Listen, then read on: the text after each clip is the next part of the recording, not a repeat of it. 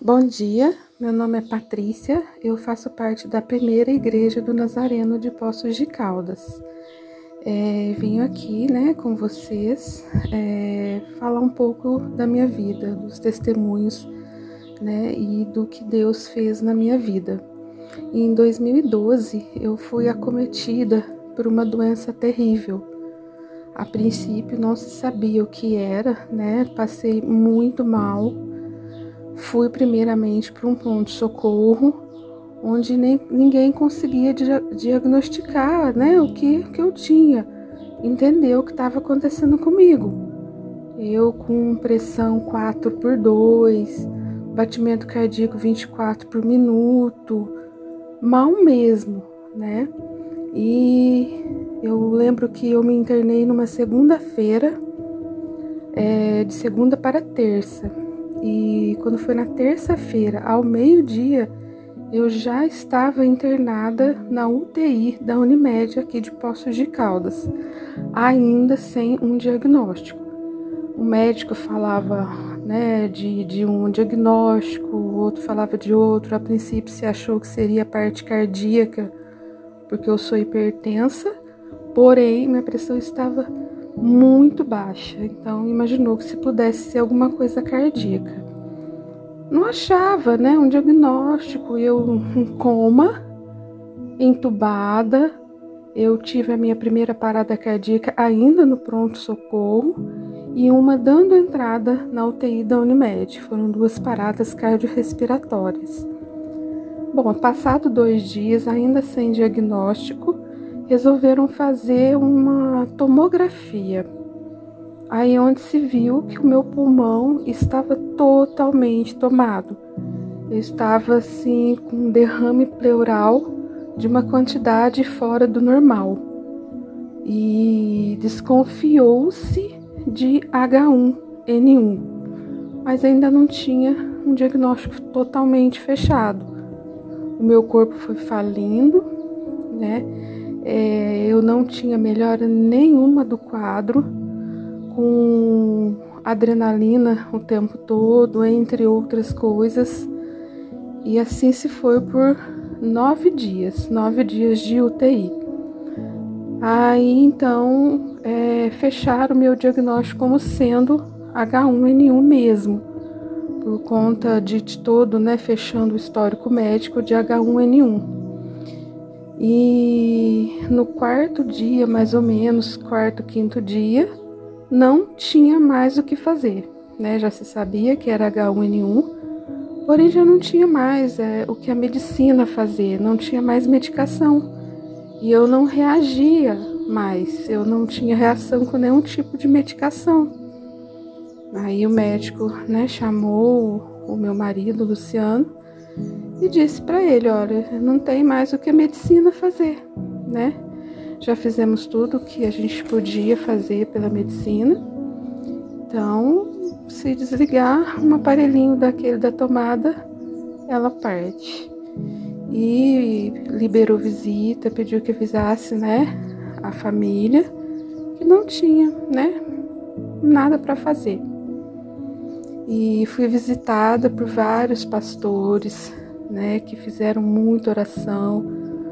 Foi assim uma corrente tremenda de oração por mim, né? Eu em coma, entubada, cheia daqueles fios, daquelas bombas de infusão. Aquilo tudo, uma imagem, né, para quem viu, uma imagem muito triste de uma UTI de hospital. Mas, passado mais alguns dias, para honra e glória do Senhor, eu comecei a reagir. Meu rim até tinha parado. Voltou a funcionar aos pouquinhos, eu comecei a reagir, fui reagindo, fui melhorando a cada dia. Tiraram o meu tubo, fui estubada e a minha pressão já estava um pouco mais alta, os batimentos cardíacos também já estavam mais altos e eu já fui é, sair do coma e fui melhorando a cada dia. Fui para o quarto, ainda sem entender nada. Eu não sabia o que eu tinha. Eu olhava, eu até perguntei pro meu marido em que país nós estamos. Desculpa. Ele falou, ah, Patrícia, no Brasil. Mas onde? Em qual hotel? Eu cheia de intracate, né? Que a gente põe um intracate para ter uma infusão rápida. Com uma cobertinha escrito Unimed, um jardim lindo. Não, mas a gente tá no hotel. O que que aconteceu? Que que, por que que eu tô aqui? Aí veio o psicólogo, veio o médico, ele, né? Olha, Patrícia, você teve uma doença chamada H1N1.